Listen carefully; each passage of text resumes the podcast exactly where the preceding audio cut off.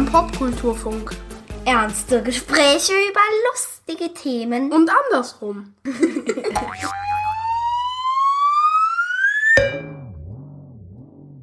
Hallo, liebe Menschen, willkommen zu einer neuen Ausgabe des Popkulturfunks. Diesmal in der Schnupfen Edition. Was man im Gespräch gleich nicht hören wird, denn da war ich noch nicht erkältet. Aber hilft ja nichts. Es muss ja fertig werden. Also, here we go. Diesmal geht's um das Thema UFOs. Unidentifizierbare Flugobjekte oder, wie sie die Forschung heute teils lieber nennt, unidentifizierbare Luftraumphänomene. Aber dazu gleich mehr. Wie wahrscheinlich ist es, dass wir nicht alleine im Universum sind? Sind sie bereits unter uns? Was ist das mit diesen Alien-Entführungen?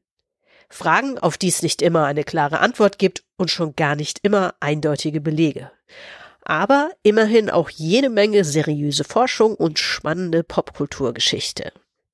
Mit meinem lieben Kollegen und Popkulturfunk-Mitbegründer Christian Schiffer geht es jetzt um die Frage, ob die Wahrheit irgendwo oder nirgendwo da draußen ist und was der aktuelle UFO-Hype über uns Menschen verrät. So, Aufnahme läuft. Sehr gut. So, Christian, wie sieht's aus am Himmel über München oder wo auch immer? Hattest du schon mal eine UFO-Sichtung irgendeiner Art? Nee, ich habe aber auch tatsächlich auch noch nie eine ne Sternschnuppe gesehen. Äh, ich bin ja Stadtkind, das heißt, äh, hier ist auch die Lichtverschmutzung ähm, nicht gerade gering. Ähm, man sieht dann halt generell weniger am Himmel. Und dann ist es jetzt, wenn es um UFOs geht, natürlich auch so, dass die meisten UFOs werden von Männern gesehen, wenn die äh, eine rauchen gehen, auf dem Balkon stehen, in den Himmel gucken und dann sehen sie halt irgendwas, was sie nicht verstehen. Und da ich weder rauche noch einen Balkon habe, sinkt dadurch natürlich auch die Wahrscheinlichkeit, dass ich ein UFO sehe. Insofern muss ich leider enttäuschen. Okay, gut. Ich, äh, ich, ich muss da auch enttäuschen. Ähm, zum einen hier in Frankfurt ist das mit der Lichtverschmutzung natürlich ähnlich. Hier weißt du natürlich dann auch nie, ist das ein Airbus im Anflug, im Landeanflug? Fliegt die ISS vorbei oder ist es eine Sternschnuppe? Und ich bin nicht mal sicher, ob ich die Unterschiede sehen würde. Hm. Ähm, aber vielleicht mal ganz kurz, weil ich ja jetzt auch gefragt habe, äh, ganz naseweiß nach ähm, einer Begegnung irgendeiner Art. Es gibt ja diese, das habe ich auch tatsächlich erst aus deinem Buch gelernt, diese Hynek-Skala des Astronomen Joseph Allen Hynek von 1972, die die Sichtung von UFOs klassifiziert, sozusagen. Mhm. Ähm, ich erkläre es ganz kurz nur. Stufe eins sind im Prinzip wirklich nur merkwürdige Lichter am nächtlichen Himmel. Äh, Stufe 2, Sichtung einer Flugscheibe am Tag. Stufe 3 ist dann eine Sichtung, die durch Radar oder sowas in der Art bestätigt wird. Kretsch ruhig ein, rein, wenn ich Quatsch erzähle. Ja, ähm, und Stufe 4 wäre dann eine Nahbegegnung, Close Encounter, die dann wiederum in drei Arten unterteilt wird. Nur, Nummer drei ist die, die für uns wahrscheinlich am spannendsten ist, drüber zu sprechen, ähm, weil man in diesem Fall ein Alien sieht. Hm. Ähm, und natürlich, ich, die meisten werden das kennen aus dem Film Close Encounter beziehungsweise Unheimliche Begegnung der dritten Art. Von, wo ich tatsächlich nicht wusste, dass es auf diese Skala zurückgeht. Ja, ja, Heineck hat dort sogar einen Gastauftritt. Ja, lustig. Ich muss den Film tatsächlich, ich habe das im Vorfeld nicht mehr geschafft. Ich muss es tatsächlich darauf noch mal gucken. Ich habe mir nur im Vorfeld noch mal ein paar Ausschnitte angeguckt, die äh, zu finden waren. Ähm, aber das finde ich echt ganz spannend. Ähm, Gibt eigentlich es gab ja ähm, tatsächlich 2021, das ist ja noch gar nicht so lange her, den ersten, ich glaube, das war der erste UFO-Bericht des Pentagon, oder? Mhm. Ähm, wo man sozusagen dann mehr oder weniger zum ersten Mal eine wirklich offizielle Übersicht hatte, was, was das Pentagon zu dem Thema UFOs so veranstaltet. Ähm, wie kam es eigentlich dazu, dass, dieses, dass es diesen Bericht gab oder dass der öffentlich rauskam? Ja, also ich meine so, dass dass ähm, die US-Regierung UFOs untersucht, ist eigentlich gar nicht so neu.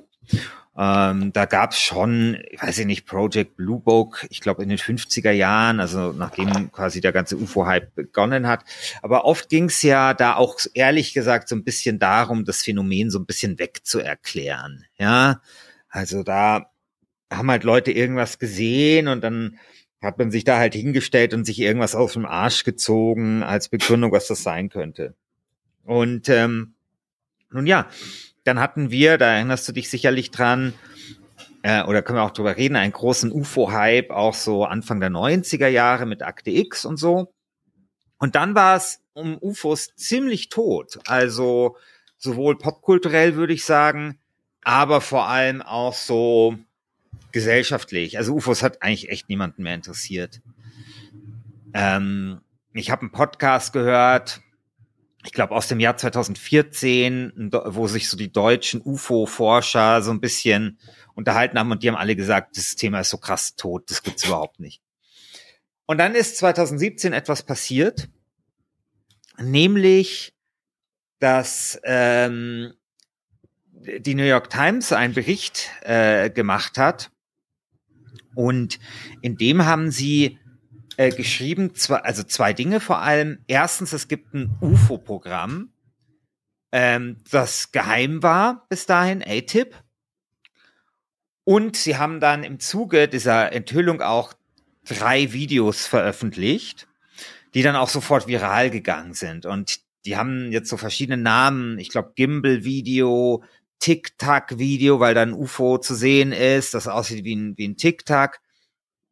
Und noch, und ich glaube, Go Fast hieß das dritte Video, also ein sehr schnell bewegendes Objekt. Und das war deswegen auch interessant, weil bezüglich dieses geheimen UFO-Programms die US-Regierung auch sofort zugegeben hat, ja, ja, dass sie das gemacht haben. Ja, was auch so ein bisschen ungewöhnlich war. Und auf jeden Fall haben halt dann, hat halt dann so, haben auch diese Videos dann auch das Internet sehr schnell elektrisiert. Und da ging dann plötzlich auch so, ja, plötzlich wurde dieses Thema wieder sehr interessant man hat dann auch, also das war alles so zur selben Zeit, auch für UFOs einen neuen Namen kreiert. Also man sprach dann nicht mehr von UFOs, also unidentifizierbares Flugobjekt, sondern von UAPs, also UAPs, Unidentified Aerial Phenomena, was auch so ein bisschen unterstreichen sollte, dass man sich dem Ganzen jetzt eher wissenschaftlich nähern möchte. Also diesen Bericht, den du gesagt, gemeint hast, das ist eben ein Bericht, der sich mit UAPs auseinandersetzt. Und warum ist diese Unterscheidung wichtig? Also UAP ist quasi so ein breiterer Begriff, weil da geht's um unidentifizierbare Luftphänomene und nicht um Objekte. Weil wenn wir beim Rauchen auf dem Balkon stehen und wir sehen etwas, das wir nicht verstehen, dann muss das ja nicht unbedingt ein Objekt sein. Kann ja auch ein Phänomen sein. Also wie zum Beispiel eine Wolke ne, oder irgendwas gasförmiges oder irgendwas, was mit Lichtspiegelungen zu tun hat. Und das war sozusagen auch schon so ein Zeichen dafür, dass man gesagt hat, okay, wir wollen das jetzt so ein bisschen rausholen aus dieser Spinnerecke, sondern im Ganzen so einen wissenschaftlichen Anstrich geben. Und deswegen benennen wir das um und benennen das mit einem etwas präziseren Begriff.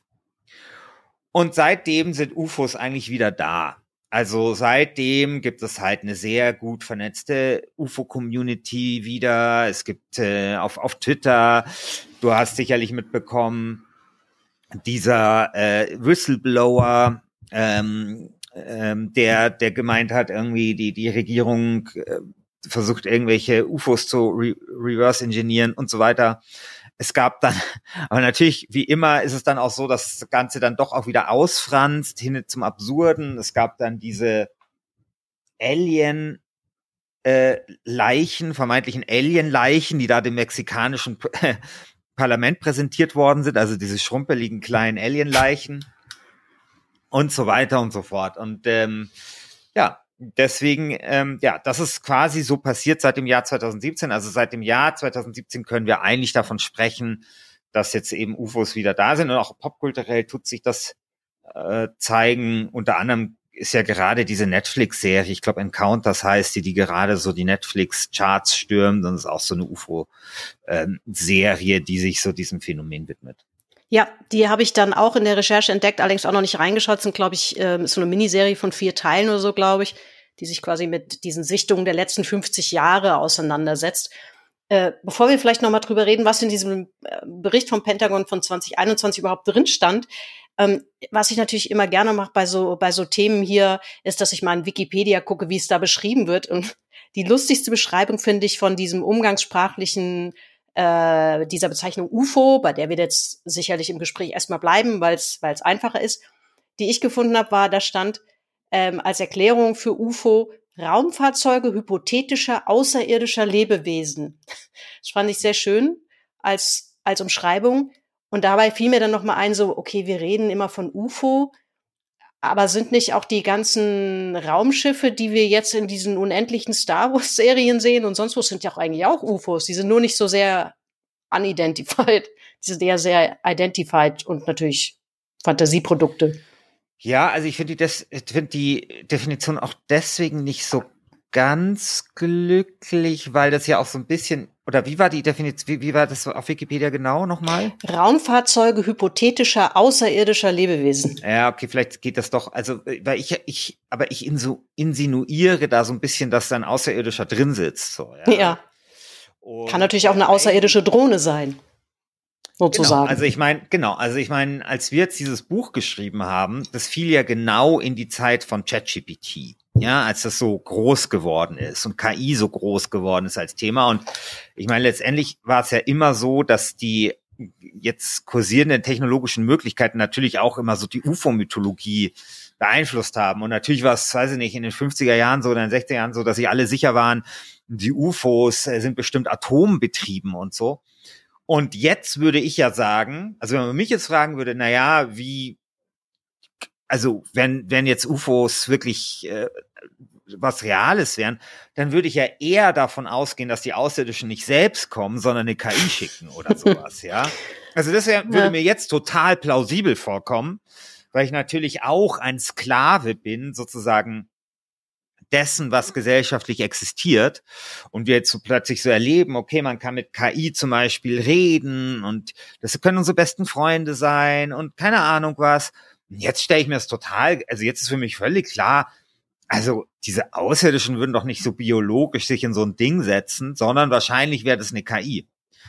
Und insofern, ja, also deswegen, als ich das das erste Mal jetzt gehört habe, habe ich halt so gedacht, okay, äh, komische Definition, wenn man davon ausgeht, dass die Außerirdischen drin sitzen, aber letztendlich sagt, tut ja die Definition nur sagen, es kann auch den Aliens gehören oder die haben es gebaut. Insofern geht das dann doch auch wieder klar die License Plate ist vom Mars oder so. Äh, genau. Ähm, ein bisschen Zeitleiste vielleicht mal kurz an der Stelle. Die erste moderne UFO-Sichtung, äh, da gilt, äh, glaube ich, die, die des Piloten Kenneth Arnold von 1947. Ähm, die wird als erste moderne UFO-Sichtung bei euch beschrieben im Buch. Ähm, was ist dazu zu sagen? Das ist äh, ja, glaube ich, so wirklich die maßgeblichste. Kann man kann man das so beschreiben? So?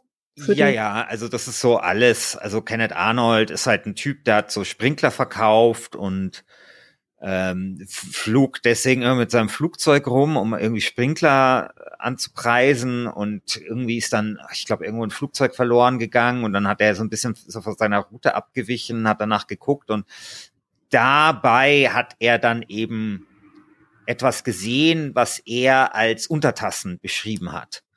Und zwar so Untertassen, wenn du die über so einen See, also wie so ein, es gibt ja so, weißt du, du tust so einen Stein auf, über den, so einen flachen Stein über den See äh, werfen und dann hüpft der so übers Wasser. Und er hat gesagt, sozusagen, es ist wie so eine Untertasse, die man so übers Wasser also weiß ich, vielleicht ist es in den USA, dass sie keine Steine, sondern Untertassen werfen, um halt diesen Effekt zu haben. Weiß ich nicht. Auf jeden Fall, das war sozusagen das Ding. Also so eine Untertasse, die so über das Wasser äh, springt. Und ähm, ja, und das, das ist auch sehr interessant, weil ähm, er hat es halt damals sofort einfach den Behörden gemeldet. Also damals war auch noch das Verhältnis ein ganz anderes zum Staat. Also da ist man dann irgendwie sofort halt zu den Behörden gegangen, weil die müssen sich ja irgendwie registrieren und so. Und ähm, naja, irgendwie, ich glaube im selben Jahr oder zumindest in derselben Zeit war dann auch dieses UFO, was halt wahrscheinlich ein Wetterballon war, also ein Roswell ähm, oder Spionageballon, das ist da auch abgestürzt. Also wir haben sozusagen so diesen Kenneth Arnold, der dieses fliegende Untertassending erfindet und dann hat, man re relativ später dann oder relativ zur selben Zeit halt Roswell. Und da ballt sich das dann eben alles. Also das ist sozusagen dieser, dieser äh, Summer of Flying Saucers.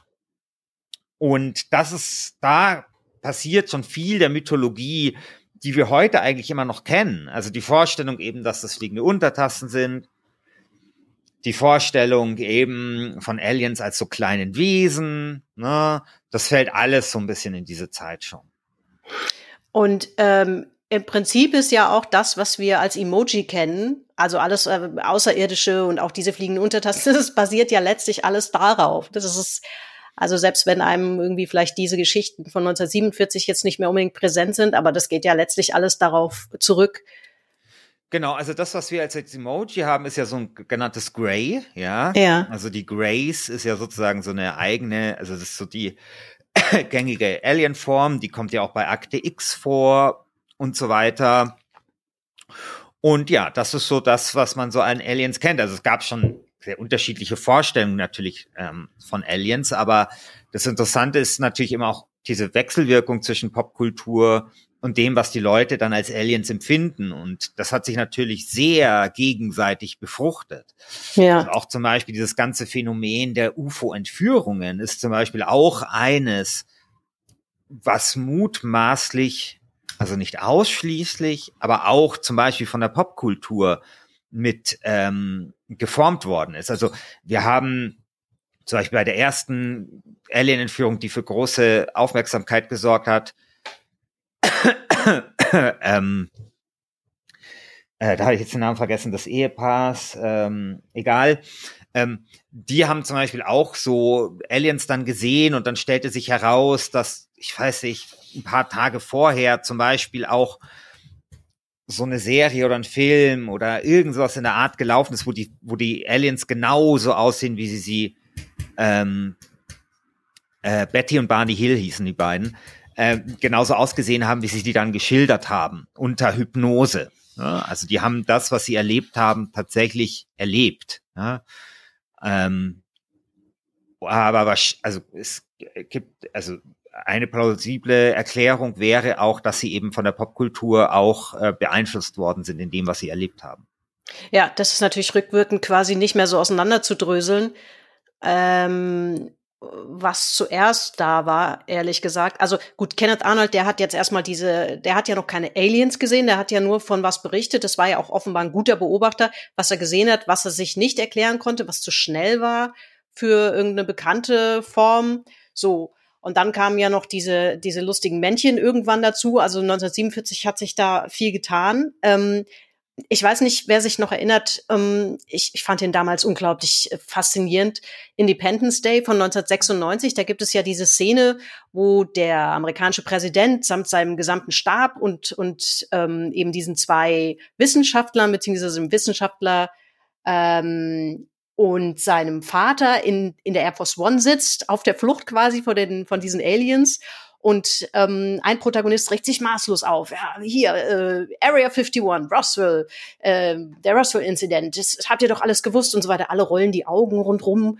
Ähm, und der US-Präsident, dargestellt von Bill Pullman, sagt dann noch irgendwie sowas so, ja, ja, es ist echt kompletter Unsinn. Während sein Staatschef schon so ein bisschen betripst aus der Wäsche guckt und dann sagt, ähm, Entschuldigung, Verzeihung, Mr. President, das ist nicht ganz korrekt. So, das war halt wahnsinnig lustig ähm, und nimmt das natürlich wieder auf, dass es da so wahnsinnig viele auch Verschwörungstheorien und Verschwörungsgeschichten drumherum gibt, ne? Weil dieses Sperrgebiet, das gab's ja wirklich, nur wurde halt einfach ähm, sehr lange nicht gesagt, was da gemacht wird, wie groß das genau ist und so weiter, was halt bei militärischen Sperrgebieten natürlich auch nicht so ungewöhnlich ist. Aber auch eine lustige Geschichte fand ich, dass das hier so fortsetzt. Ich muss, ganz, ich muss ganz kurz auf die Toilette. Ja, sollen wir eine, wir machen eine kurze Pause an dieser Stelle. Ja, warte, ich mache nur die Kamera aus. So, ich bin gleich wieder da. Jawohl.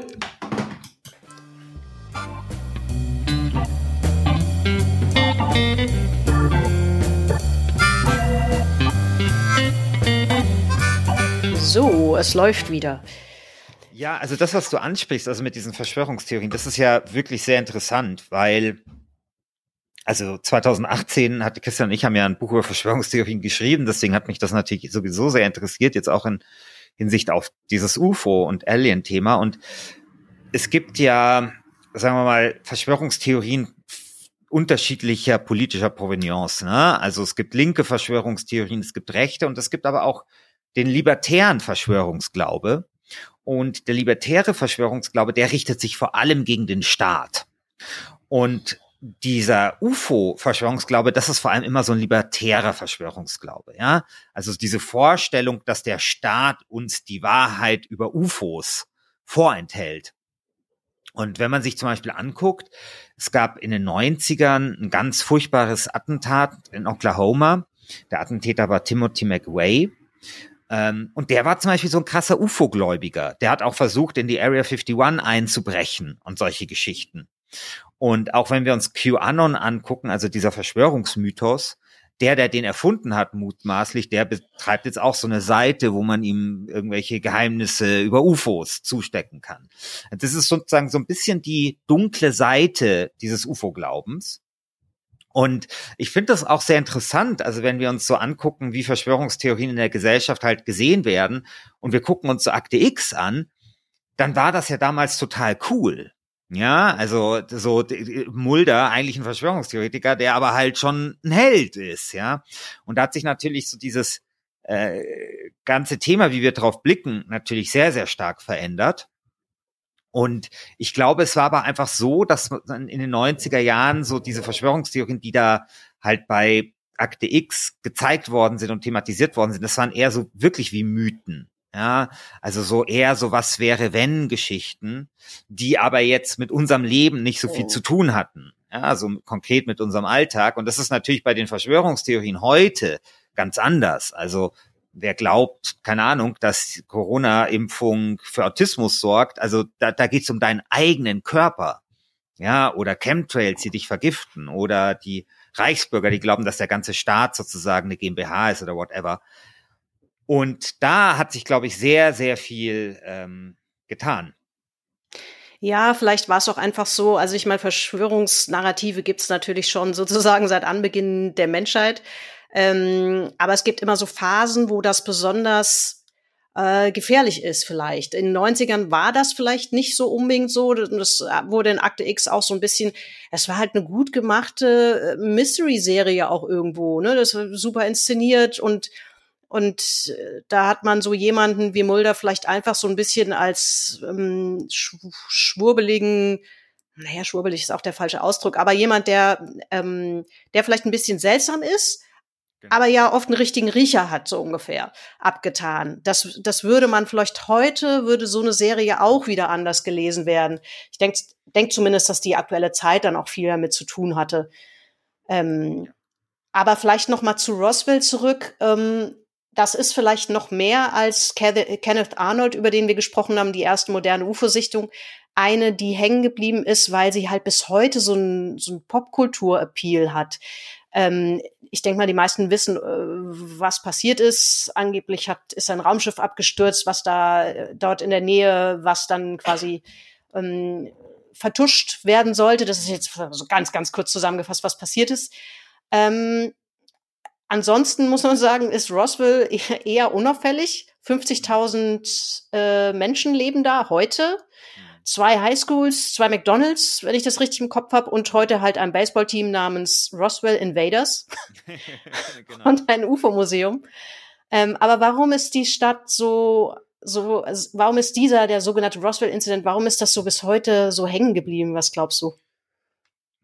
Also das ist schwer zu sagen, aber ich glaube einfach generell hat sich halt diese UFO-Sache in den USA wirklich ausgewachsen zu so einer eigenen Mythologie. Also ein Mythos ist ja sozusagen so ein Verbund von verschiedenen fiktionalen Geschichten und das ist genau das, was da ja stattfindet. Ja, es sind viele kleine Geschichten oder größere Geschichten, die sozusagen einen Mythos dann halt bilden und dieser ganze UFO- und Alien-Mythos, der ist halt sehr groß in den USA. Da werden auch regelmäßig die meisten UFOs gesehen. Ne? Und ähm, das entwickelt dann halt so ein Eigenleben. Also Roswell ist halt einfach popkulturell einfach schon so oft irgendwo thematisiert worden. Also es ist halt ähnliches, es ist ein ähnlicher Sehnsuchtsort wie halt die Area 51, ja. Also ich meine, wir beide spielen ja gerne Computerspiele, also wie oft wir irgendwie, glaube ich, bei, mit der Area 51 oder mit Roswell zu tun hatten. Also es ist schon oft, also schon immer wieder mal passiert, ja. Und ähm, das, glaube ich, ist das, was da halt ganz massiv gekommen ist, weil eigentlich der, der Anlass an sich, ähm, also ist eigentlich nicht so besonders gewesen. Also da ist halt was abgestürzt. Ähm, ein Farmer hat das halt dann gefunden. Und was halt passiert ist, glaube ich, war so ein bisschen, erst hat man dann so gesagt, das sei ein Wetterballon hat der Sheriff gemeint und dann hat man irgendwie nachgehakt und ich weiß nicht mehr, wie es war, aber dann stellt sich vielleicht auch so ein bisschen heraus, dass das nicht stimmt. Also da waren dann so die ersten Zweifel dann da. Und äh, es kann auch gut möglich sein, dass das halt ein US-amerikanischer, also dass es ein Spionageballon zum Beispiel war, ja, und man plötzlich das irgendwie vertuschen wollte. Und das ist ja sehr oft einfach. Also ich meine, in den USA bei diesen Militärbasen, da wurde halt auch oft an Dingen geforscht, bei denen man jetzt nicht so unbedingt Bock drauf hatte, dass jeder davon weiß, dass man an denen arbeitet. Ja, irgendwelche experimentellen Flugzeuge, später dann experimentelle Drohnen. Und deswegen war man auch äh, teilweise wahrscheinlich auch ganz froh, wenn Leute geglaubt haben, das sind UFOs und nicht experimentelle Flugzeuge oder experimentelle Drohnen. Und das Ganze trifft ja auch auf, sagen wir mal, also jetzt nicht unbedingt Roswell, aber so die späteren Sachen, trifft ja dann auch auf, sagen wir mal, eine sehr paranoide Gesellschaft. Also wir haben in den 70er Jahren äh, Watergate und wir haben dann den ähm, äh, ich weiß nicht genau, wie das heißt, aber so diesen, diesen Act, äh, also dieses Gesetz, äh, wo, wo man Einblick nehmen kann in staatliche Dokumente. Ja? Ist es der Freedom of Information genau, Act? Den, genau, als Reaktion darauf den, den Freedom of Information Act. Das heißt, die Leute haben jetzt plötzlich auch Zugriff auf geheime Regierungsdokumente ähm, und die Leute sind auch, oder gerade Journalisten, aber auch Privatpersonen sind total fuchsig darauf, da alles Mögliche herauszufinden und den, der Regierung die Geheimnisse zu entreißen. Und wenn dann die Regierung dann halt, wie es bei Area 51 äh, zum Beispiel der Fall ist, dann trotzdem blockt oder nicht sagt, äh, was da ist und sowas, dann tut das natürlich noch mal neugieriger machen. Und zum Beispiel Roswell oder eben auch Kenneth Arnold. Also Roswell war eigentlich gar nicht so eine große Sache, als das passiert ist, sondern das ist eigentlich alles erst in den 80er Jahren dann hochgeblubbert als so diese Ufomanie losgegangen ist, also diese Manie, hey, wir müssen da äh, der, der Regierung ihre Geheimnisse entreißen. Und plötzlich wurde sozusagen aus Roswell dann halt so ein Riesending, weil man dann gesehen hat, okay, da gibt es äh, Ungeheimrei äh, Ungereimheiten oder da wurde damals gelogen oder irgendwie nicht die ganze Wahrheit erzählt und so weiter und so fort. Ja. Und das passiert eigentlich viel, viel später, weil eben damals in den 40er Jahren, Ende der 40er Jahre sind wir in einer Zeit, in der die Menschen dem Staat vertrauen. Ja, so, so bei, sowohl bei Roswell als auch bei Kenneth, Kenneth Arnold, die sagen halt, ja, okay, dann müssen wir doch jetzt den Behörden Bescheid sagen und so. Ja. Das ist alles irgendwie doch so, äh, halt, mein Gott, ganz normal. Und später ändert sich das. Ne? Mhm. Da, da spielt halt so, ja, Watergate und diese ganzen Sachen spielen da eine große Rolle eben bei dieser UFO-Szene, die sich dann da auch herausbildet und äh, die dann viele Organisationen um, umfasst, ähm, UFO-Forschungsorganisationen, die sich teilweise auch total spinnefeind sind und so. Ja, und das ist das, was da dahinter steht. Du, du hast schon über die 80er Jahre gesprochen. Also ein ähm, wichtiges Datum ist ja auch 1977, auch popkulturell, weil da nämlich eben der schon kurz angesprochene Film ähm, äh, Unheimliche Begegnung der dritten Art rauskam und Star Wars.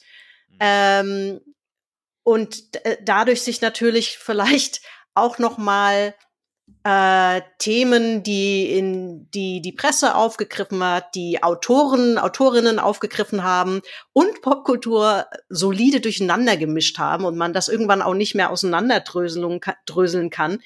Ähm, aber vielleicht noch mal kurz ähm, pro Film sozusagen was kann man sagen, welche Vorstellungen von UFOs oder Aliens haben sich dadurch massiv festgesetzt. Zum Beispiel eben das, äh, also Star Wars vielleicht.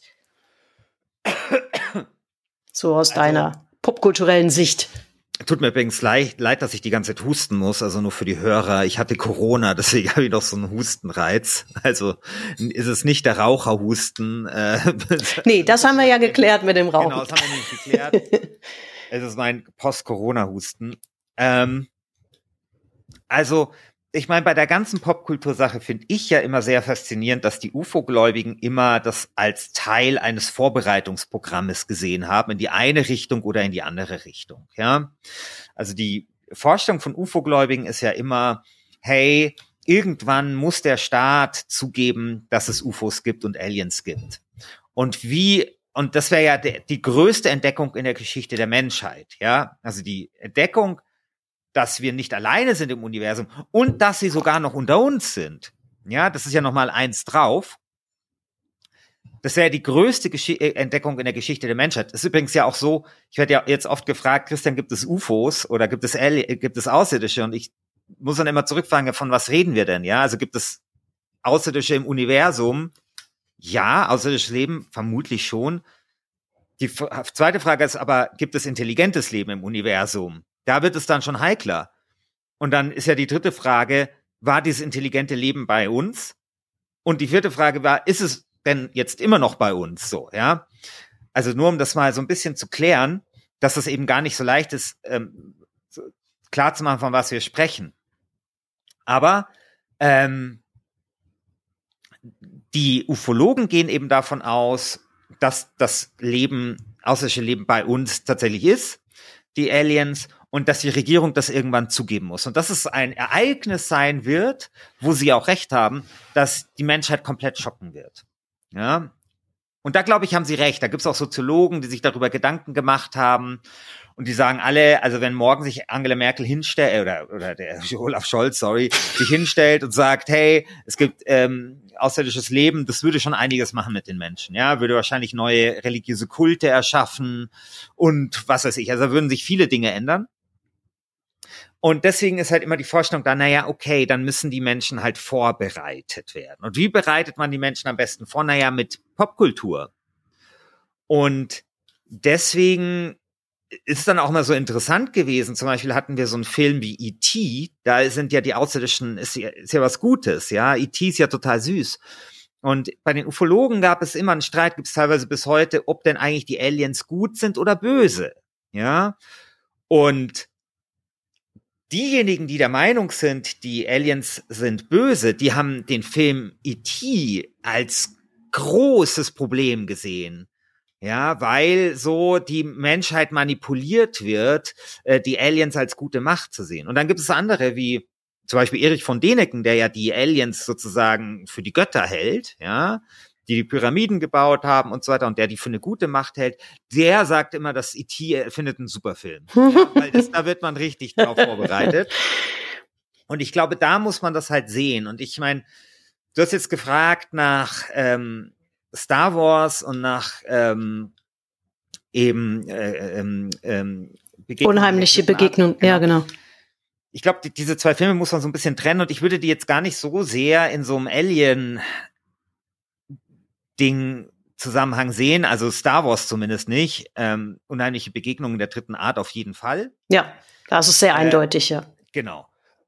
Weil, naja, bei Star Wars spielen ja so viele Dinge eine Rolle. Ne? Das ist Science Fiction, das sind Aliens, das ist aber eigentlich modernes Märchen und eigentlich ist ja auch noch Ritterfilm mit dabei, ist ja sozusagen, und das macht das ja eigentlich so auch interessant, ist ja so ein Patchwork von verschiedenen popkulturellen Sachen. Han Solo ist eigentlich wie so eine Cowboy-Figur und so.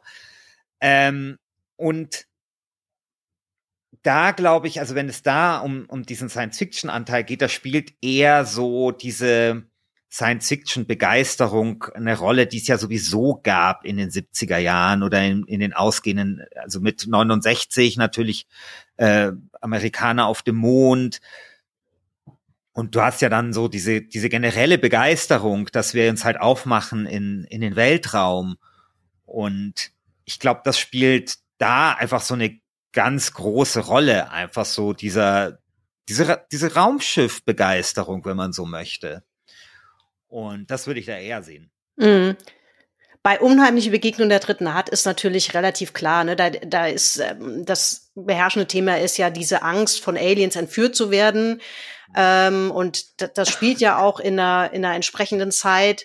Ähm, also deswegen, und der, der war halt auch einfach wahnsinnig beeindruckend inszeniert. Ich finde, den kann man tatsächlich auch immer noch ganz gut gucken. Mm, im Gegensatz zu vielleicht anderen Filmen dieser Art. Ähm, es gibt ja mittlerweile eine irrwitzige äh, Liste an, an Filmen, wenn man sich, wenn man sich so Best-of-Filmseiten anguckt über, über Filme mit Außerirdischen oder sowas oder Science-Fiction-Filmen oder so. Das ist ja, da würden wir hier die nächsten drei Wochen sitzen, wenn wir die wichtigsten Filme durchsprechen wollten. Ne? Aber die sind mir jetzt so ein bisschen hängen geblieben, die zwei Sachen, weil die natürlich auch in, in Jahr fallen, wo, also einfach zwei sehr große Filme ähm, mhm passiert sind, ne? Und die irgendwie in das Thema reinhauen. Also ich, ich hätte noch einen Gedanken, nämlich der, glaube ich, vielleicht auch noch so ein bisschen dazu passt, ist, wenn wir uns so die Aliens anschauen, dann ist das natürlich immer auch so das ultimative andere, ja, das ultimative Fremde.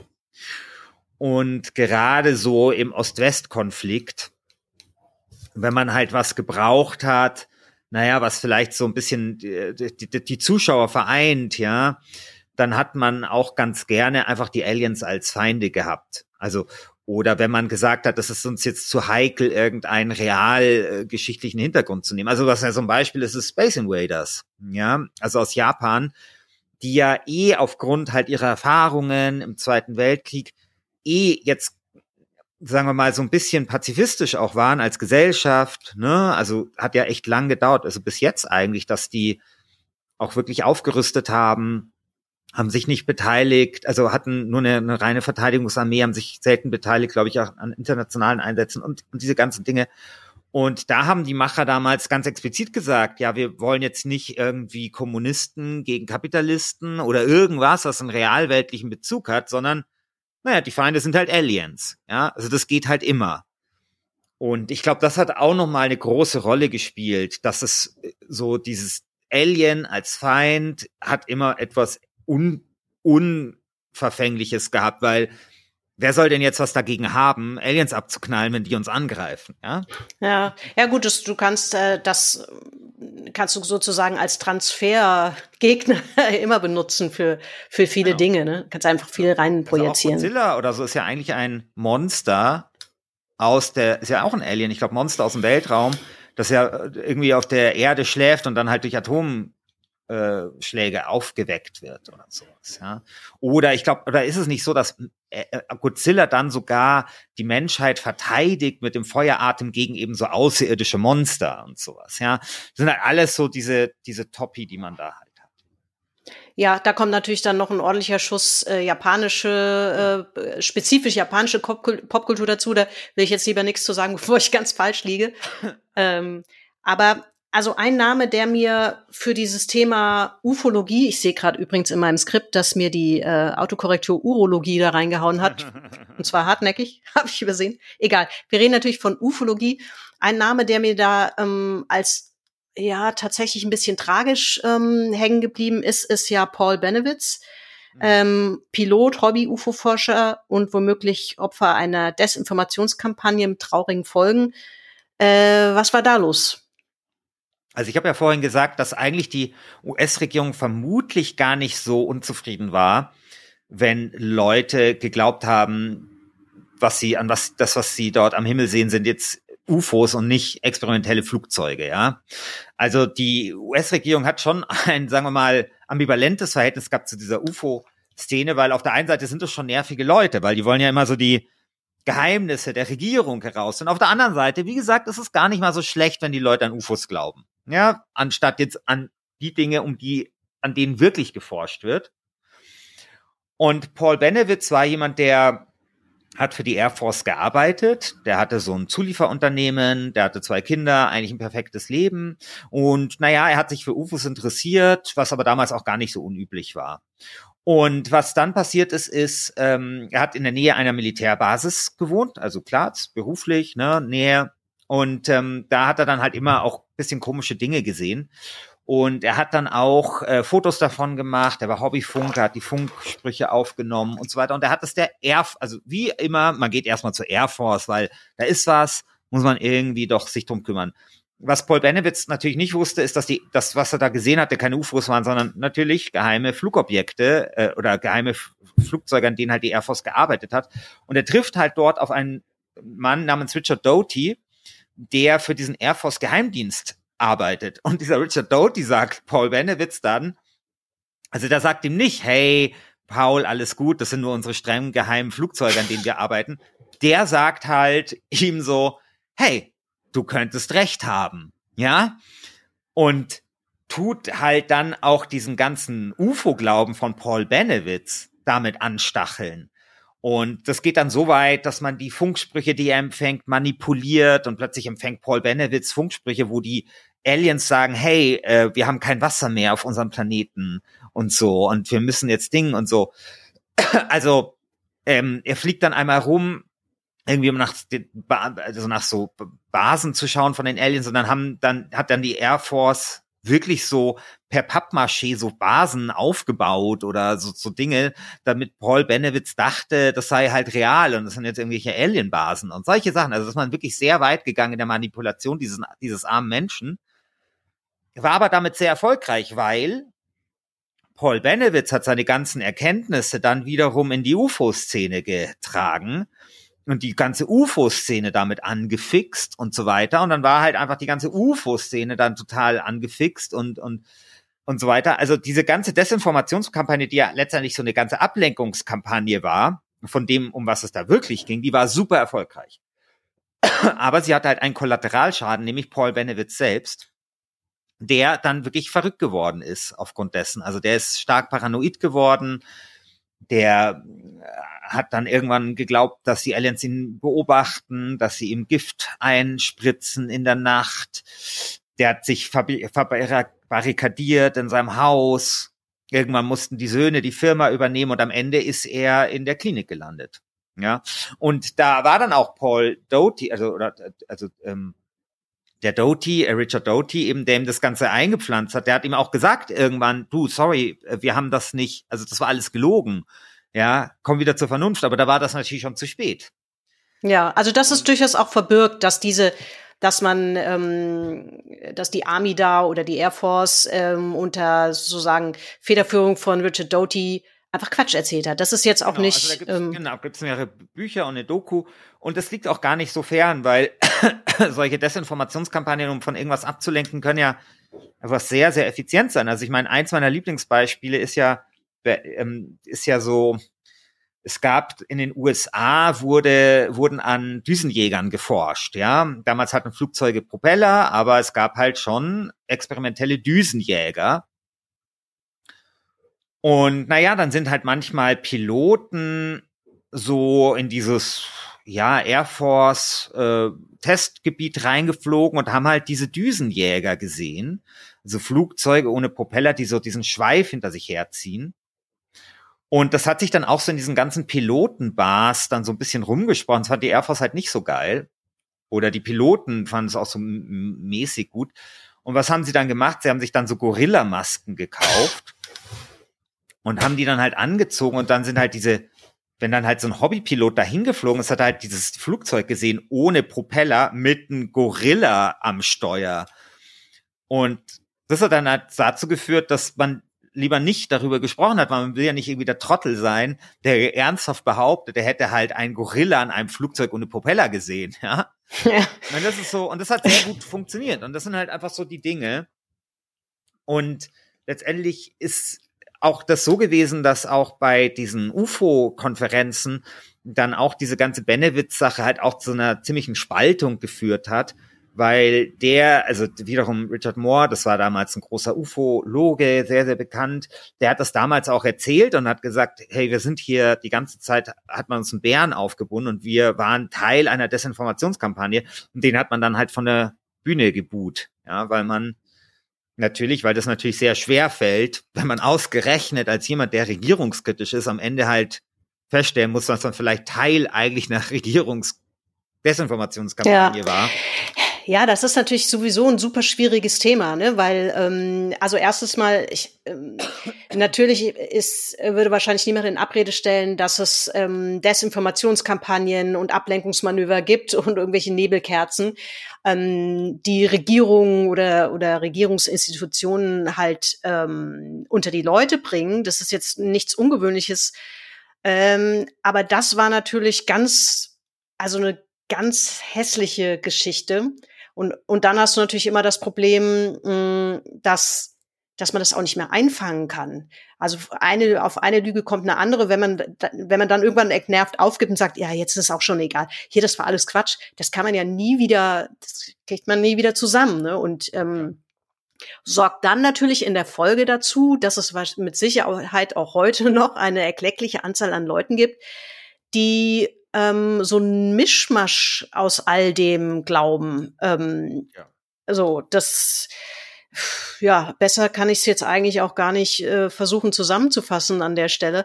Ich fand nur die Geschichte irgendwie halt ähm, extrem tragisch, ja, weil ein, ein, Mensch, der wahrscheinlich von Haus aus schon eine gewisse Disposition zu einer psychischen Erkrankung vielleicht hatte, ähm, im Prinzip ja, sehr krank geworden ist, weil überhaupt nichts mehr zusammengepasst hat. Die Realität und das, was man ihm vorgespielt hat, also wirklich ein richtig hässliches Menschenexperiment war. Mhm. Jetzt kann man das nicht verallgemeinern, weil viele werden das vielleicht auch benutzen. Seht ihr, das ist das, was die Regierung ständig mit uns macht. Wäre auch ein bisschen einfach ausgedrückt, aber das ist halt einfach eine reale Geschichte, eine historische, ne? die die mir als äh, relativ traurig von diesem ganzen Thema ähm, in Erinnerung geblieben ist, äh, wie ihr sie da aufbereitet. Ähm, wir haben das Thema Videospiele schon ganz kurz angesprochen. Das können wir hier natürlich nicht komplett äh, überspringen, ähm, weil da kannst du wenigstens wirklich einsteigen. Es ist das einzige Medium, wo du wirklich einfach mal selbst in ein UFO einsteigen kannst. Mhm. Ob das jetzt ist aktuell vielleicht in Starfield, ich weiß nicht, ähm, ob du das gespielt hast, oder in Space Invaders wenigstens welche kaputt machen. Hm. Ähm, ich fand die beide irgendwie interessant äh, zu erwähnen, weil ich, das ist auch, auch da irrwitzig, genau wie bei Filmen, äh, können wir jetzt hier nicht die Videospielgeschichte in Sachen UFOs und Aliens aufdröseln, würden wir auch sehr lange sitzen. Aber ähm, Space Invaders halt natürlich so aus der Anfangszeit der Videospielgeschichte, 1978, auch ähnliche Zeit wie die popkulturellen äh, wichtigen Filme, die wir angesprochen haben. Und Starfield halt natürlich sehr aktuell. Ich, hab, ich mhm. gestehe, Starfield, Aber so ein Hype, dass man natürlich nicht dran vorbeikommt. Aber ohne ich hab's, Aliens. Ohne Aliens. Ja. Ähm, also zumindest bis dahin, ich kann nicht fürs ganze Spiel sprechen, aber vielleicht kommen ja noch welche. Weißt nee, du das? Das haben die, haben die gesagt. Das war haben sie es gesagt? Okay, das. Ja, ja. Ja, okay. Also es gibt, es gibt Leben auf anderen Planeten, aber es ist menschliches Leben, es ist kein Alien-Leben. Also so. Es gibt ja. so Monster und so, aber es gibt keine, keine intelligente ja. äh, Lebensform außer die menschliche. Ja. Ja, guck, also ich bin da, ich bin da noch nicht so weit vorgedrungen. Offen gestanden war ich schon etwas gestresst, weil sich die Piraten, die ich da ähm, relativ früh am Anfang schon auf die stoße, die ich äh, eliminieren muss, auch einfach nicht äh, ohne Gegenwehr von mir und so weiter. Und das, äh, ja, egal. Aber ein äh, fantastisches, äh, fantastisches Spiel, ähm, auch vom Look her. Also äh, werde ich auf jeden Fall weiter spielen, denke ich. Aber ich musste jetzt mal kurz eine Pause machen, bin dann doch wieder bei Diablo hängen geblieben. Es ist so schön vertraut spielt. Ähm, ich weiß nicht, gibt's ähm, gibt's Spiele, wo du sagst, äh, das ist so, finde ich, mein Alien-UFO-Moment gewesen. Das haben ja. wir einfach gespielt, bis also wir nicht mehr wussten, wo oben und unten ist also es gibt zwei, also wenn es um Alien-Spiele gibt, gibt es zwei, die meine absoluten Favorites sind. Das eine ist XCOM. Also XCOM, kennst du, Rundenstrategiespiel. Ja. Da geht's ja darum, dass die Aliens die, die Erde angreifen. Du bist Chef von dieser Organisation, die quasi zurückschlagen muss oder beschützen muss. Und das ist dann so geil. Du bist halt Chef dieser Organisation. Du musst dann halt immer gucken, dass die Länder dieser Welt dich auch finanzieren und so. Und wenn du dann halt irgendwie, keine Ahnung, in Argentinien dauernd irgendwie Aliens landen, und die Bevölkerung dort massakrieren, dann zahlt halt Argentinien dir einfach kein Geld mehr irgendwann. Also musst du mal so gucken, oh, wo, wo kommt jetzt die Kohle her und so. Und dann baust du halt dann irgendwie diese, diese Zentrale auf, um dann halt zurückzuschlagen. Und das Spiel ist eigentlich aus den 90ern, aber hat, und da war es damals schon gut. Und dann hat das halt eine fantastische Neuinterpretation bekommen von, ich weiß nicht, vor zehn Jahren. Und der zweite Teil, also XCOM, also von dem neuen Teil zwei ist meines Erachtens vielleicht das beste Rundenstrategiespiel aller Zeiten, vor allem mit DLCs. Und ähm, oder es gab dann noch mal so ein, so ein DLC-Ding. Also das für mich das beste Rundenstrategiespiel aller Zeiten hat tatsächlich auch dieses Ding, was man heute so kennt, Rundenstrategiespiel als 3D und so hat das ähm, so gemacht. Und das liebe ich tatsächlich sehr, weil diese ganze Prämisse halt total spannend ist. Du bist, du bist wichtig, du bist Chef dieser Behörde und de deine Aufgabe ist wichtig und das hat halt diesen Strategieteil eben und dann hat es den Taktikteil mit den Einsätzen, die auch schön abwechslungsreich sind. Und da finde ich auch immer so geil, wenn du dann halt so ähm, es geht dann auch da viel darum, diese Aliens zum Beispiel äh, zu bergen und dann hast du halt so eine Wissenschaftsabteilung äh, und dann analysieren die dann diese Alienkörper und schreiben dir dann so einen Bericht darüber. Und das finde ich dann total geil, also dann so diesen Bericht zu lesen, wo die dann so dieses Alien erklären und was, das ist jetzt, und aus den Gründen können wir jetzt vielleicht bessere Rüstungen bauen und so. Also es ist einfach total toll. Also es ist wirklich ein fantastisches Spiel. Ja, das zweite Spiel, was ich sehr, sehr schätze, ist äh, Stellaris. Stellaris ist so ein, äh, wie nennt man das, 4, 4X-Spiel, also so, so ein bisschen wie Civilization, aber halt im Weltraum. Und da hast du halt ein Volk und dann breitest du dich über die Galaxis aus und irgendwann triffst du halt auch dort auf Aliens. Und naja, dann ist es halt genau so. Also du, du, du kannst halt mit denen Handel treiben oder halt nicht und irgendwann kann, es kann auch zu Krieg kommen und so weiter und so fort. Und das ist auch so spannend, weil diese Aliens, auf die du da triffst, so grundunterschiedlich sind. Und äh, du, also du kannst auch selber solche Völker natürlich wählen und die spielen sich auch komplett unterschiedlich. Und was auch so geil ist, du kannst zum Beispiel auch wenn du halt eine Welt findest, wo eine intelligente Lebensform ist, da kannst du genau das machen, was ja Ufologen vermuten, dass mit uns gemacht wird, nämlich die einfach so ein bisschen beobachten, da mal so ein paar Leute hinschicken, die Regierung infiltrieren und so und mal so gucken, was da so geht. Und das ist super interessant, weil du ja quasi äh, diese Alien ähm, Rolle dann quasi übernimmst für andere Zivilisationen, ja.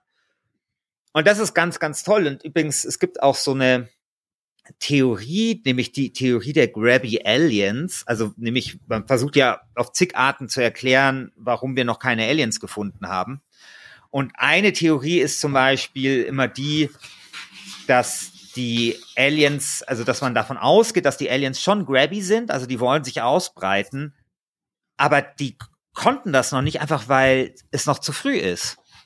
Ja, weil, weil sozusagen, das kostet, kostet halt einfach Zeit, bis du solche Technologien erfindest und sowas, ja. Und genau so stelle ich mir das dann immer vor in Stellaris. Okay, wir haben halt noch nichts gesehen, weil wir in Stellaris in Runde 10 sind und irgendwo da draußen sind vielleicht die Aliens, aber die haben halt noch keine Möglichkeit gehabt, mit uns Kontakt aufzunehmen. Und das ist so, das ist halt sehr schön. Also, weil das so ein bisschen erklärt, warum wir da draußen nicht sehen und halt eine Antwort bietet auf dieses, ja, wo sind denn alle? Von wann ist das Stellaris? Ist es, ich habe mir sagt zwar der Titel was. schon so zehn Jahre alt oder so, ah, okay. schätze ich mal, oder so acht. Aber das hat natürlich, wurde jetzt mit vielen, wurde auch über die Jahre mit vielen DLCs gewürdigt und äh, hat sich deswegen auch sehr stark verändert. Ja, es klingt auf jeden Fall wie was, was ähm, quasi, was ich auch heute immer noch spielen würde, wenn es denn spielbar ist. Also es klingt echt tatsächlich.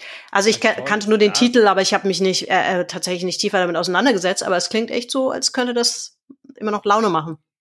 Ja, ja, also Stellaris ist ta taufrisch. Also dadurch, dass es immer geupdatet wird und immer neue Sachen dazukommen, ist es, also das kann man heute problemlos spielen. Und das ist ja. auch für ein Paradox-Spiel jetzt auch gar nicht so kompliziert. Also Paradox-Spiele sind ja gerne kompliziert, aber Stellaris geht eigentlich.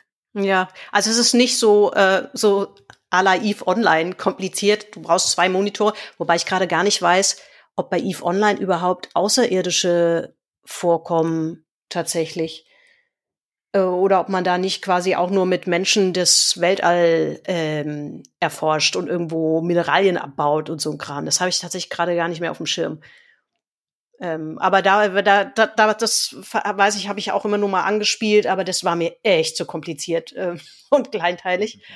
Ähm, aber auch das, glaube ich, hat immer noch eine relativ rege Spielerschaft. Die, ja, ja das glaube ich auch. Wenn du das einmal verstanden hast und einmal ja. drin bist, hörst du da, glaube ich, nicht so schnell auf. Ja, was soll ich sagen? Ich spiele ja auch immer noch World of Warcraft, wenn auch nicht mehr so intensiv.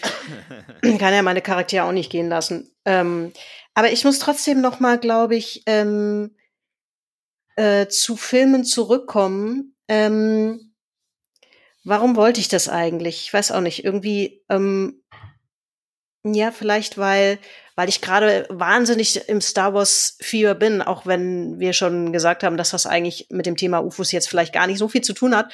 Aber ähm, man kann ja nicht entkommen. Es ist ja voll mit Serien. Jetzt bin ich gerade in so ein tiefes Loch gefallen, nachdem Ahsoka endete und gucke jetzt tatsächlich noch mal Rebels nach, weil das ja quasi die Vorgeschichte erzählt. Ähm, äh, und ich irgendwie die ganze Zeit denke, ach, was gibt's denn eigentlich noch für für Aliens und und UFOs, die so in der Popkulturgeschichte rumflogen. Weshalb ich gedacht habe, man könnte vielleicht mal, wir könnten vielleicht mal äh, unser beider äh, Lieblings-Aliens ähm, aufzählen. Also nicht aufzählen, um Himmels Willen, das dauert auch wieder sehr lange, aber ähm, tatsächlich fallen mir aber auch nur so uralte, äh, spontan fallen mir erstmal ein, keine Ahnung, von Alf bis so also der wahrscheinlich schrägste Aliens, weil er so fluffig war. Äh, Alf und E.T. sind so die ersten, die mir irgendwie einfallen. Ähm, wie geht's dir damit? Was, also das wären auch, so, glaube ich, so mit, mit, die ersten, die ich da nennen würde. Vielleicht, weil man sich das, was man so als, wenn man jünger ist, anschaut, das bleibt irgendwie besonders intensiv hängen, ne? Absolut. Und ich wüsste jetzt auch gar nicht, also was Vergleichbares fällt mir jetzt auch gar nicht ein, so. Ähm, Nee, jedenfalls nicht. Weil, ja, also äh, ich habe ich hab hin und her überlegt, aber halt gerade in Star Wars kommen natürlich so viele Aliens vor, dass das ja, dass es schon schon schwierig ist, da irgendwie einen rauszugreifen. Aber was ich ganz, was ich rausgreifenswert wert, äh, fand, weil es noch mal so ein bisschen zurückgeht auf diese bisschen klassisch gewordene, ikonische Vorstellung, die wir von Aliens haben, halt als diese Männchen, die entweder äh, grün oder wahlweise grau sind, mit großen Augen oder so. Es gibt in, in Star Wars, die kamen auch halt eben in dem, in dem ersten Star Wars Film 1977 vor, eine Alien-Kategorie, die hieß Rhodians. Da, die sind so grün und haben so große Augen und so zwei, so zwei, wie so zwei Antennen. Und die sind tatsächlich eben auch ein bisschen gehen zurück halt auf diese Vorstellung von Aliens, die man halt damals hatte. Ne? Das fand ich interessant, dass sich da wieder so ein klein bisschen was schließt. Ähm, und es gibt halt in, in, in Rebels äh, eine Figur, ein, auch einen ganz niedlichen, ein bisschen traurigen Alien, Rodian, der heißt Sibo. Und ähm, ja, und da habe ich dann nochmal versucht rauszufinden, was hat's mit denen auf sich und bin dann eben darüber gestolpert, dass das tatsächlich zurückgeht auf die auf den allerersten Film äh, und die Vorstellung halt eben diese, die man von Aliens da hatte. So. Und ähm, keine Ahnung, UFOs, da, die sind natürlich, die spielen ja interessanterweise in den meisten Science-Fiction-Filmen nicht so eine, die spielen gar nicht die Hauptrolle, die sind halt einfach nur da. Sie, sie, sind, sie dienen zum Transport von den Menschen, die entführt werden. Ja, also ich glaube bei Independence Day zum Beispiel. Ja, Stimmt, ist nochmal was anderes. So das UFO vor Augen, ne? Du hast recht, das ist auf jeden Fall eine der Ausnahmen. Äh, auch da hat man bekanntlich reverse engineert äh, im Film. das Alien, was, was da in der Area 51 rumhing, wo keiner wusste, wie sie es steuert. Aber Will Smith hat's rausgefunden, Gott genau. sei Dank. genau, genau. Ja, aber das war, das war, ich fand jetzt einfach, auch das finde ich ist ein Film im Gegensatz zu dem Reboot oder beziehungsweise diesem dieser im Anführungszeichen zweiten Teil, den es dann mal noch gegeben hat, äh, ist der erste Independence Day auch immer noch einer, finde ich, den man gucken kann, weil er einfach sehr, sehr unterhaltsam ist. Ja, ja, sehr. Der funktioniert noch gut. Genau. Jetzt müssen wir natürlich hinten raus ähm, nochmal zurückkommen auf den Stand der UFO-Forschung. Was, äh, was ist denn jetzt hier mit dem, mit den, mit den UFOs? Gibt's die denn jetzt? Hat's, äh, was, was ist denn der Stand der Forschung? Nix, nix und nochmal nix.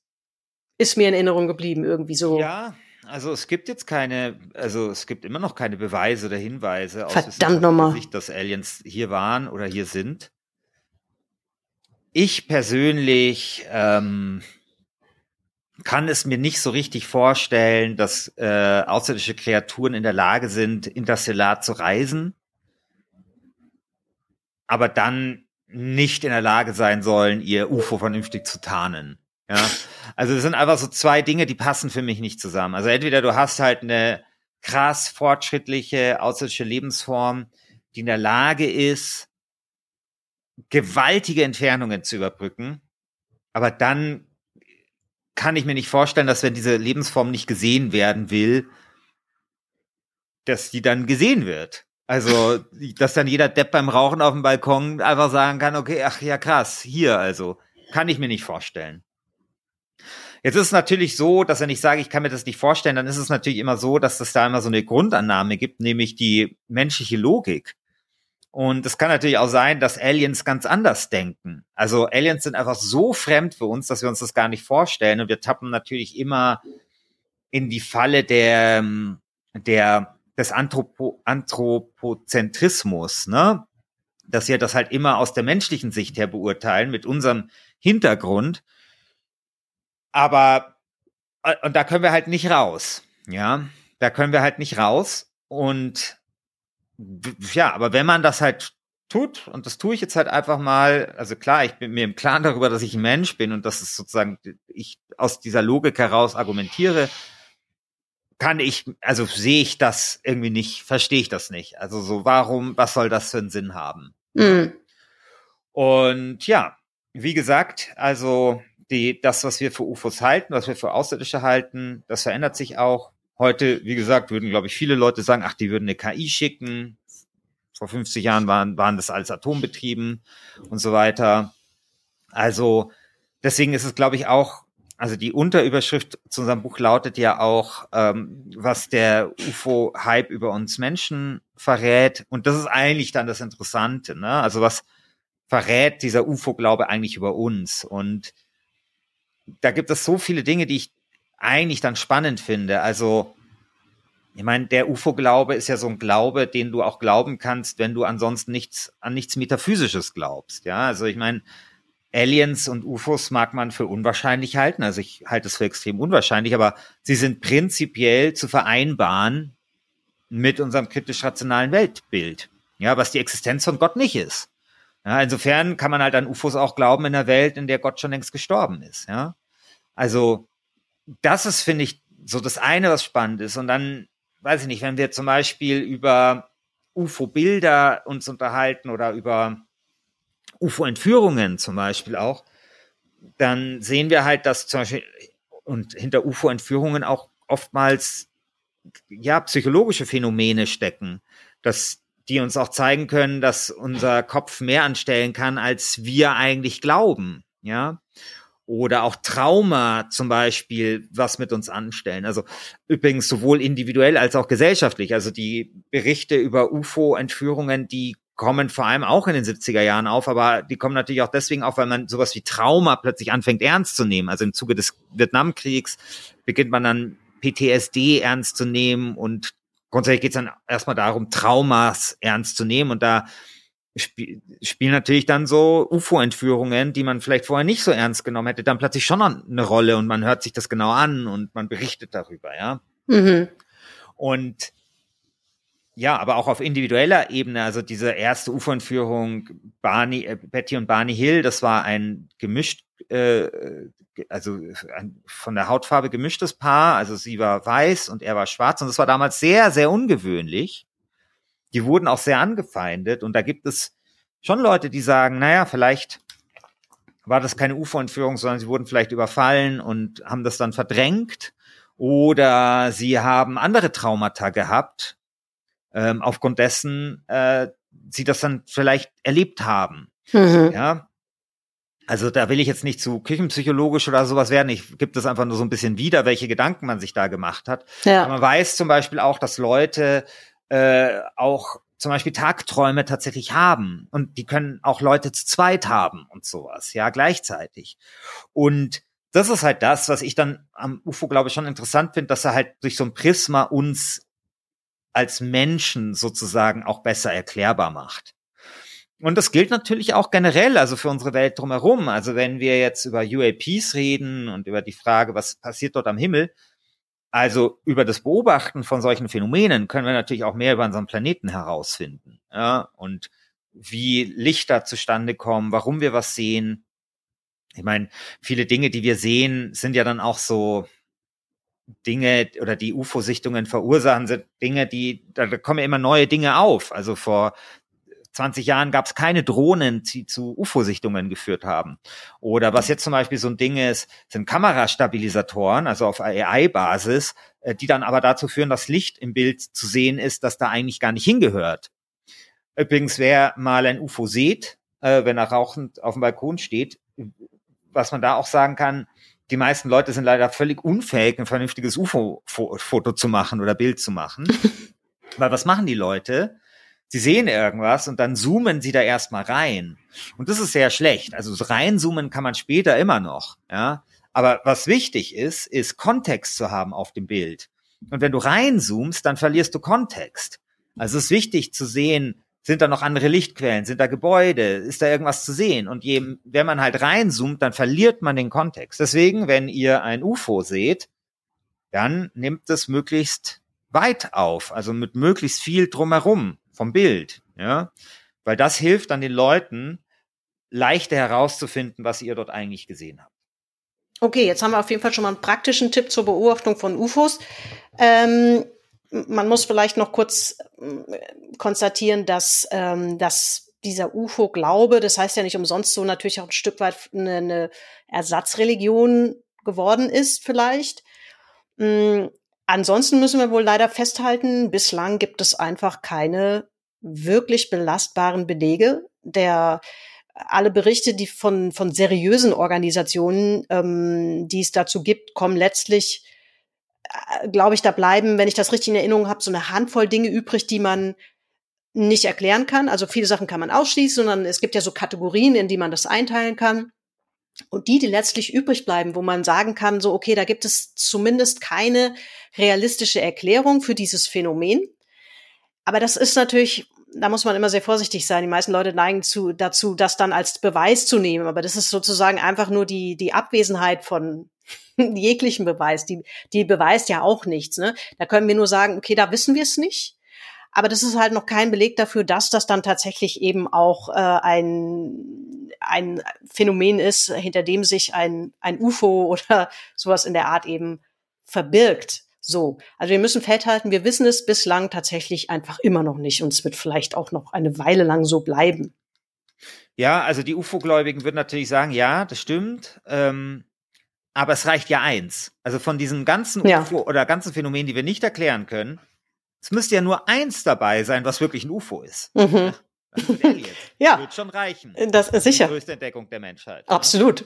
Ja? Die sagen natürlich, okay, je mehr da halt gesehen ist, je mehr unklar ist, umso größer ist die Wahrscheinlichkeit, dass es genau diesen Fall gibt. Ja, aber dann äh, hoffen wir mal, dass es im Zweifel ähm, äh, sie in eine friedliche Absicht kommen. Oder wenn nicht, dann, dass sie zumindest so doof sind wie die aus diesem M. Night Shyamalan-Film Science, die dann Wasser nicht abkönnen, aber auf dem Planeten landen, der zu 80 Prozent aus Wasser besteht. Genau. So. Das ähm, wäre jetzt, finde ich, ein runder Abschluss aus dieser Nummer rauszukommen. Oder was meinst du? Haben wir irgendwas, willst du, denkst du, dass wir irgendwas zu dem Thema noch dringend erwähnen müssen, was wir jetzt mh, hm, an Nö, der Stelle. Nur, mein, nur unser Buch. Ah, das hätte, das hätte ich jetzt selbstverständlich noch gemacht. Wir Grüße gehen an der Stelle natürlich auch raus an den anderen Christian Alt. Christian Alt, der Co-Autor dieses Buches Die Wahrheit ist nirgendwo da draußen. Also das N in Klammern. Ähm, ich sage an der Stelle schon mal vielen Dank für deine Zeit. Sehr gerne. Wünsche weiterhin gute Besserung und äh, hoffe, wünsche keinerlei ähm, außerirdische Kontakte außer freundlichen. Uns allen. Danke, das wünsche ich uns allen. ja. Danke für die Einladung. Ja, dann sage ich an der Stelle erstmal Tschüss und drücke hier bei der Aufnahme auf Stopp. Ciao. Hier bin ich nochmal mit dem Schlusskommentar und again in der Schnupfen Edition zurück. Diesmal gibt's nicht viel zu ergänzen, außer natürlich nochmal den Hinweis auf das Buch der beiden Christians, Christian Alt und Christian Schiffer, das im Goldmann Verlag erschienen ist. Da gibt's hinten auch tolle Alien-Rezepte. Nee, natürlich nicht. Da gibt's hinten drin, wie es sich gehört, eine solide Quellenangabe und Empfehlungen für Filme, Videospiele, Bücher und Serien und auch Verweisendes auf zum Weiterlesen. Schlicht zum Weiterlesen. So, jetzt haben wir's. Die wichtigsten Infos aus dem Talk habe ich euch außerdem wie immer in den Show Notes verlinkt. Dann noch der Hinweis an dieser Stelle, Housekeeping muss ja sein. Ihr findet den Popkulturfunk im Netz auf Instagram und überall, wo es Podcasts gibt. Selbstredend ist euer Abo höchst willkommen, Lob und Feedback ebenfalls. Das war's und hoffentlich bis bald. Outtakes. Diesmal geht's um das Thema UFOs. An Nein, das machen wir nochmal. Atmen. Hier bin ich nochmal mit dem Schlusskommentar und neuerlich, beziehungsweise immer noch in der Schnupfen Edition. Diesmal gibt's, das habe ich, das sage ich eigentlich auch immer, aber naja, ich sag's nicht immer, aber ab und zu sage ich das. Ah, fuck off. Hier bin ich nochmal mit dem Schlusskommentar. Nein, nuschel die Duschel. Hier bin ich nochmal mit dem Schlusskommentar und immer noch in der Schnupfen Edition. Diesmal oder eigentlich wieder Ach, ist doch dumm Zeug, das kommt davon, wenn man es nicht aufschreibt. Hier bin ich nochmal mit dem Schlusskommentar und again mit der. Oh.